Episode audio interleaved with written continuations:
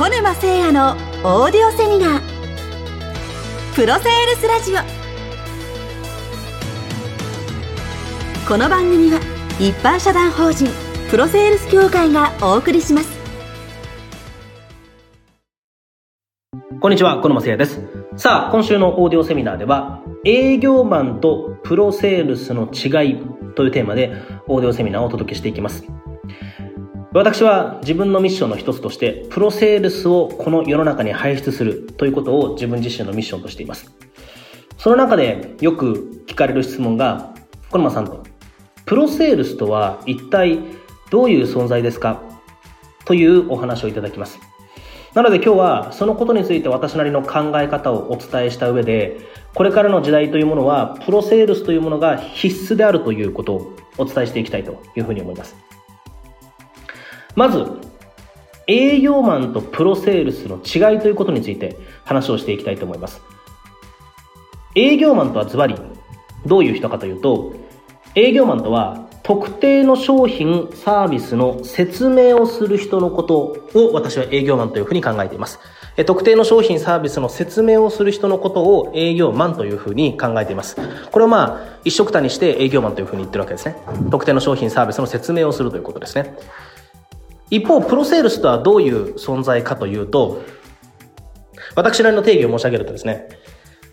プロセールスとは時代が変わっても、商品サービスが変わっても、再現性を持ってお客様を喜ばせ続ける力のあるセールスパーソンのこと。こういった方々をプロセールスと私は呼んでいます。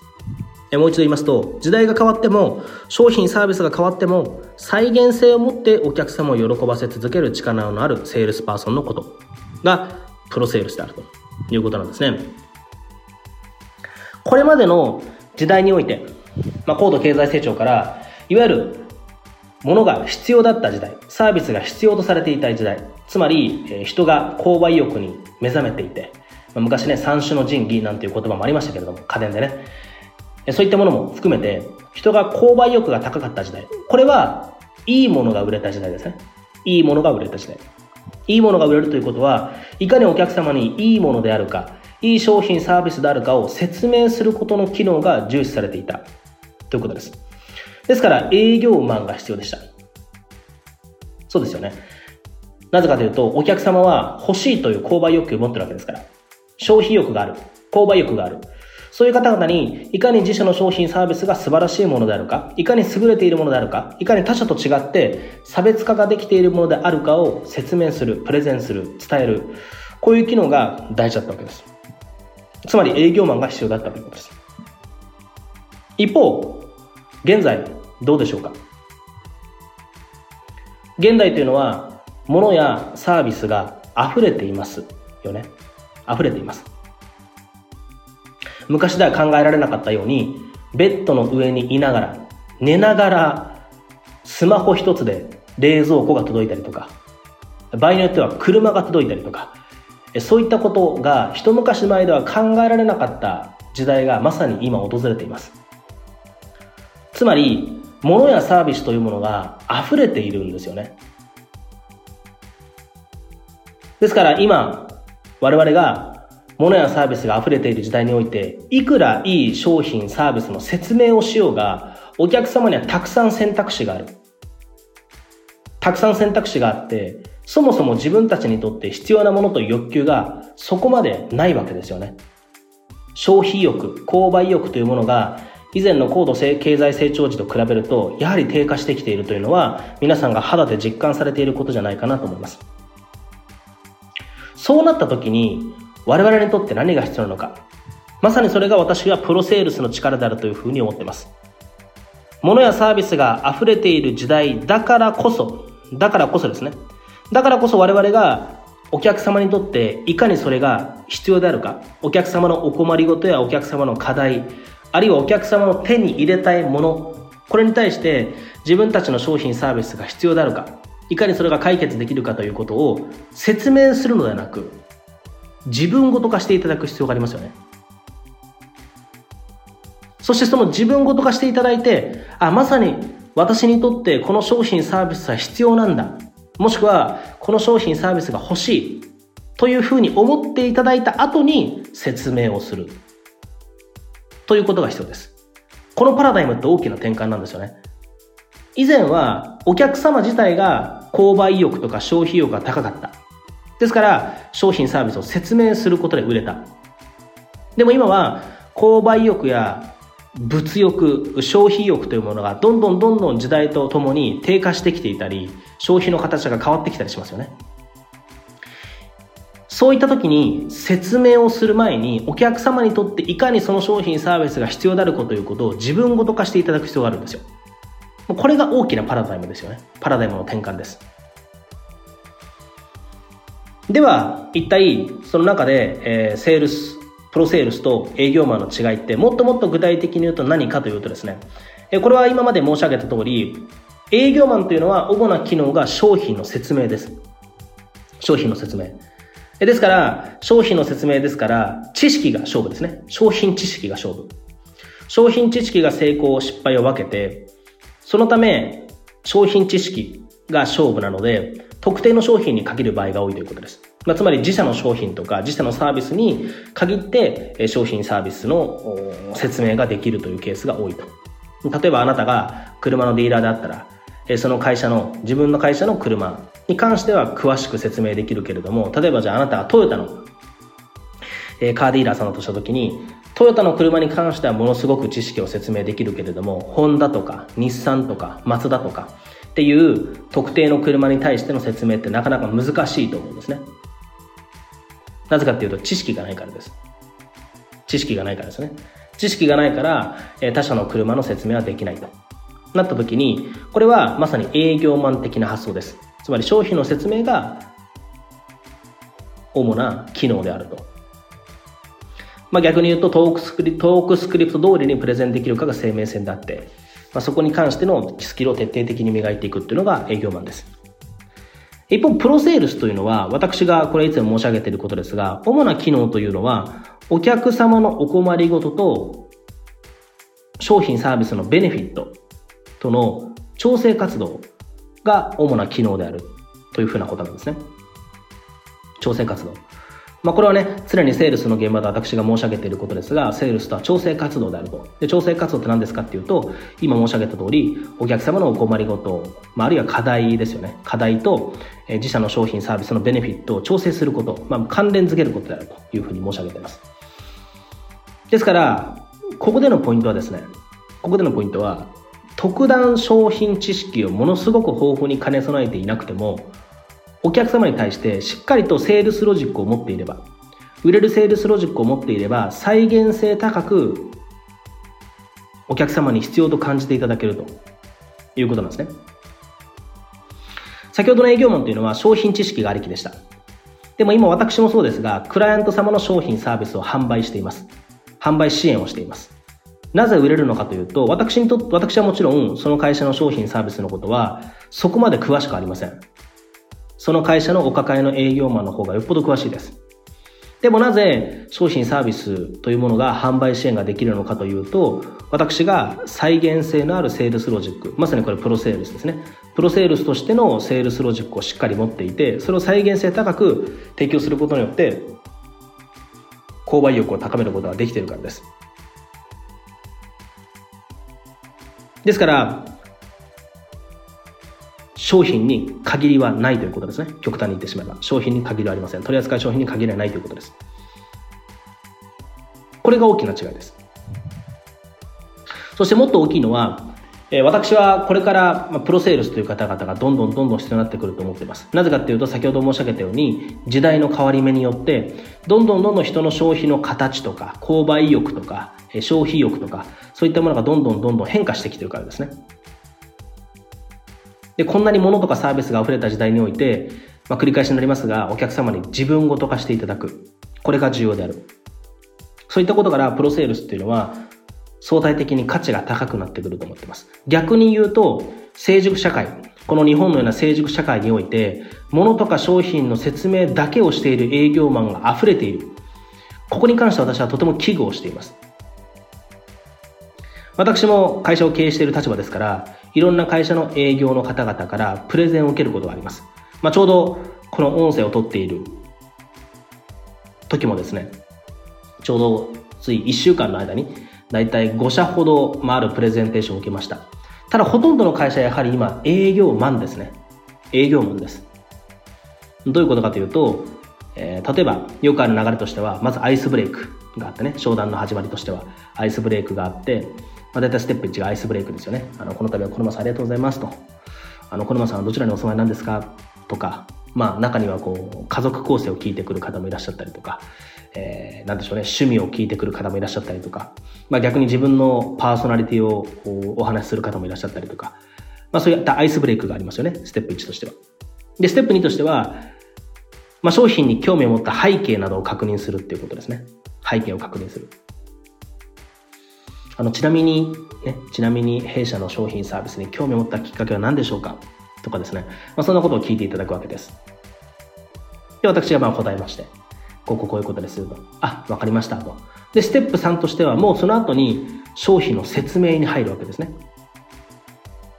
大まかな流れとしては。あの、もちろん細かいプロセスはいろいろありますけれども、大まかな流れとしては、あ、そういうことなんですね。ありがとうございますと。では、私どもの商品の説明させていただきますね。みたいな形で、まあ、パソコンの画面上にこう資料を共有したりとか、画面共有したりとかして商品の説明に入るということです。